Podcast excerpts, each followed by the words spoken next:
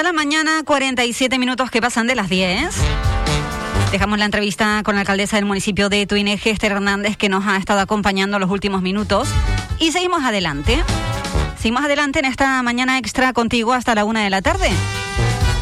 Ya te recuerdo, te adelanto que tendremos hoy invitado X. Ese invitado que tendrá que averiguar el compañero Álvaro Veiga de quién se trata. Luego hablamos de ello. Pero no sé si te has percatado también que estamos a martes y 13. Para algunos, bueno, como cualquier otro día. Sin embargo, hay muchas personas al otro lado de la radio que quizás les condiciona eso de que hoy estemos en martes y 13, para bien o para mal. Charlamos a continuación con nuestra psicóloga Carolina Simón. Buenos días. Buenos días. Digo yo, ¿qué condiciona? ¿A ti te condiciona esto de ser martes y 13 en el calendario? A mí personalmente no, de hecho reivindico un poquito más y practico mi, mi modus operandi de positividad. Bueno, pero es cierto que seguramente al otro lado haya muchas personas que, bueno, un martes no, pero lo de que se junte un martes y un número 13, ya uno por si acaso va con precaución por lo que pueda pasar. Establecemos asociaciones mentales que nos evocan que reaccionemos de una manera o de otra. Por ejemplo, alguien que tenga que volar, si ve que es martes y 13, evita eso. Es verdad, es verdad. Una cita médica. Eh, bueno, cualquier acontecimiento que sea un, eh, el martes 13, pues, ay, no, no, no, mira a ver si tienes otro huequito. ¿eh? que a lo mejor tienes un juicio un martes y 13. No, no, seguro que lo pierdo. sí, sí, sí, sí, sí. Son, son pequeñas interpretaciones que, aunque digamos que son pequeñas, marcan, marcan nuestro día a día cuando estas dos cosas coinciden. Pues sí, uno siempre, por si acaso, intenta evitarlo. ¿Cuál es el tema del día de hoy, Carolina? Supersticiones que quizás todos nuestros oyentes no conozcan. Mira, mira qué curioso, porque mm, son muy típicas estas supersticiones de no pases por debajo de una escalera, el gatito negro, no derrames la sal, no rompas un espejo, pero hay otras que quizás no son tan populares, ¿no? Y hoy vamos a explicarles a todos nueve supersticiones que están ahí y que ni siquiera o no las sabemos o no entendemos el por qué. ¿Nueve? Nueve. Ah, pues yo pensé que igual habría alguna que otra, pero no tantas. No, bueno, pues citar nueve, ¿por qué? Porque generalmente, como bien has dicho, nuestra mente se va siempre a lo más cotidiano, a lo que tenemos ya interiorizado, sí. pero, pero sí que hay cosas muy curiosas y con un significado muy peculiar. Ah, venga, pues eh, vamos allá. Y primero vamos a explicar qué es esto de las supersticiones. ¿Sabes que también se llaman pensamiento mágico? Pensamiento mágico. Es que la palabra superstición ya lleva un significado como chunguillo, ¿verdad? Sí, es que uno escucha superstición y ya te evoca algo malo, ¿no? Te evoca a manías o, algo que te condiciona o algo que te marca. Bueno, yo creo que no. No. No. Pues eh, pensamiento mágico, esta me gusta más. A mí también. Entonces, pues animo a todos a decir, bueno, yo tengo algún pensamiento mágico que otro. Bien.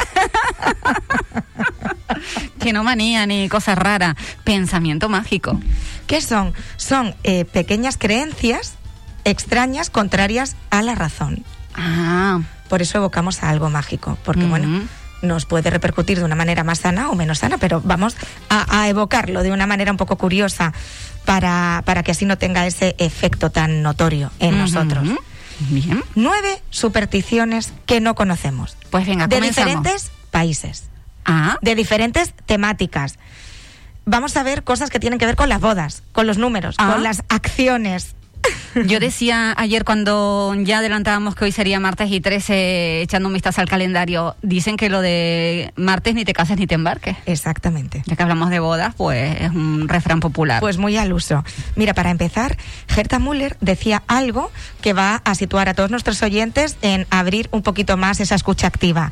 La superstición es la poesía de las gentes sencillas y posee también algo de fascinante.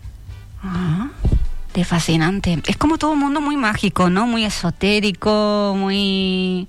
Bueno, Porque es al final de lo un que pensamiento mágico. hablando antes de entrar en antena, en lo de la ley de la atracción. Tú crees algo, lo proyectas, emites esa frecuencia y entonces se duplican las posibilidades de que vayas en esa sintonía contigo mismo.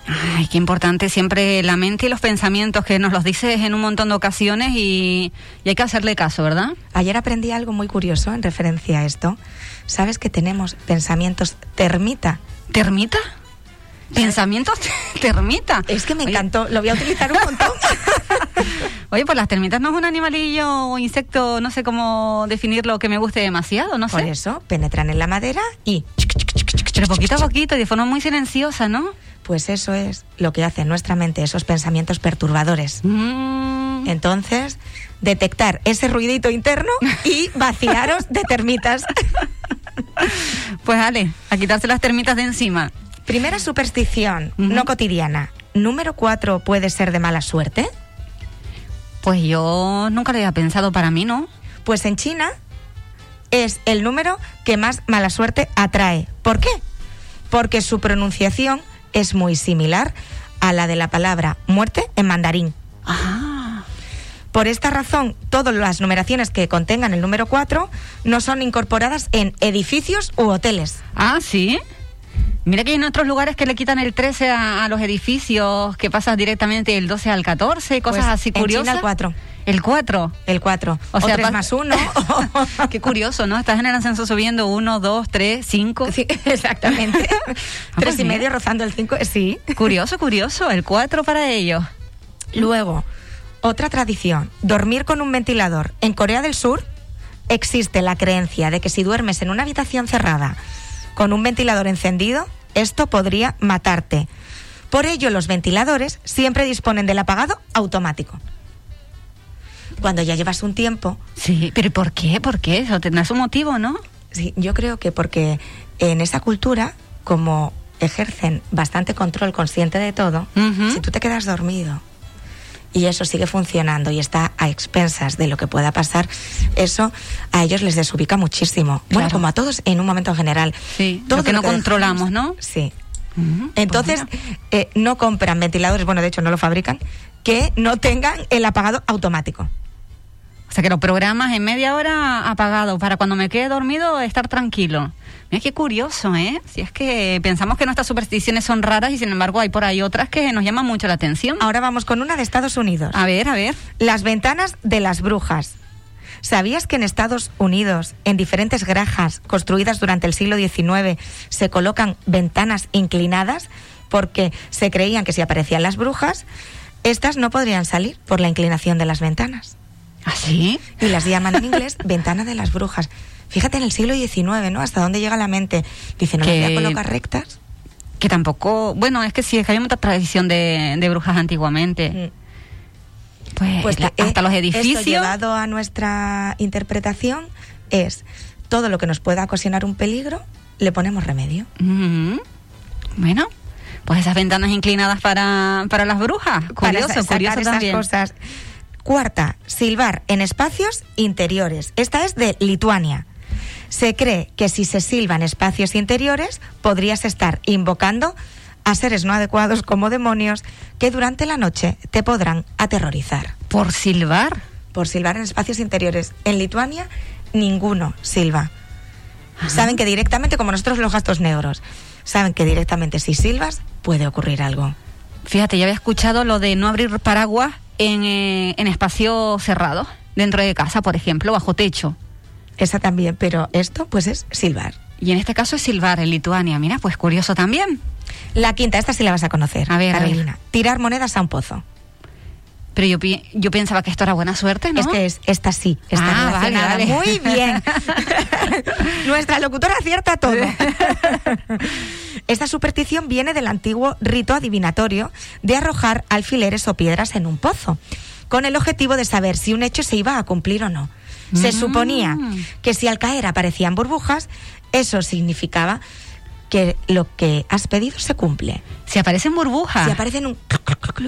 Es que se va a cumplir. Ah. Mira. Tengo que confesar que yo esto lo he probado. ¿Sí? ¿Y han salido burbujas o no? Dos. Sí. ah, bueno, pues buena señal entonces. Yo conocía lo de tirar eh, las monedas a, a un pozo, a una fuente también, pero no, no conocía esto de las Un burbujas. pequeño así truco que a quien crea en esto, si tiras con bastante fuerza, generas que el movimiento sí, de burbujas Ahí ayudas un poquito a, Sí. a que se te vaya a cumplir. Muy bien, pues ya lo saben, practíquenlo porque esto está interesante. Bueno, esta es, eh, no te quiero contar, los palillos chinos. Palillos chinos, los En de comer. China, eso, en China cuentan con un sinfín de supersticiones relacionadas con la gastronomía. Ujú. Una de ellas tiene que ver con cómo coloques esos palillos. Se cree que dejar los palillos introducidos dentro del bol es invocar una muerte prematura. ¿Por qué relacionan esto con la muerte? Porque esta posición recuerda al incienso que se va a poner para velar a los seres queridos. Ah, fíjate, si es que todo al final tiene su sentido. Todo, todo tiene su lógica. Entonces eh, no verás a nadie que lo coloque dentro, porque significa que estás llamando a la puerta de algo. O sea que mm, si por un casual vas a comer a, a China, por despiste o por desconocimiento no los dejes tampoco los palillos en el bol porque, Porque te mirarán. te van a mirar eh, raro, Sí, ¿no? Sí. Mm, Pues a tener en cuenta esto. La séptima superstición del té, también en China, y porque ya vemos que es que hay bastantes cosas curiosas en la gastronomía. oriental, sí. Si dejas la tetera reposando sin tapa, esto atraerá las malas noticias o la visita de algún extraño. Ajá. Y si se derrama tapa. un poquito el té, eso quiere decir que vendrá un acontecimiento. Que ahí sí puede ser bueno, ¿no? Y ahora otra cosa buena. Y si quedan des- restos de azúcar en el fondo de la taza, significará que viene el amor. Que viene el amor. Sí. Ah, pues mira, los golosos igual tienen más suerte en esto, ¿no? Sí, echan mucha, mucha azúcar. Qué Pero es, curiosa es bonito, ¿no? Es bonito, al igual que hay pequeñas cositas que te hacen temblar por dentro de una manera no muy sana, hay otras que te generan... ¿Sabes a qué jugaba yo cuando era pequeña? ¿A qué?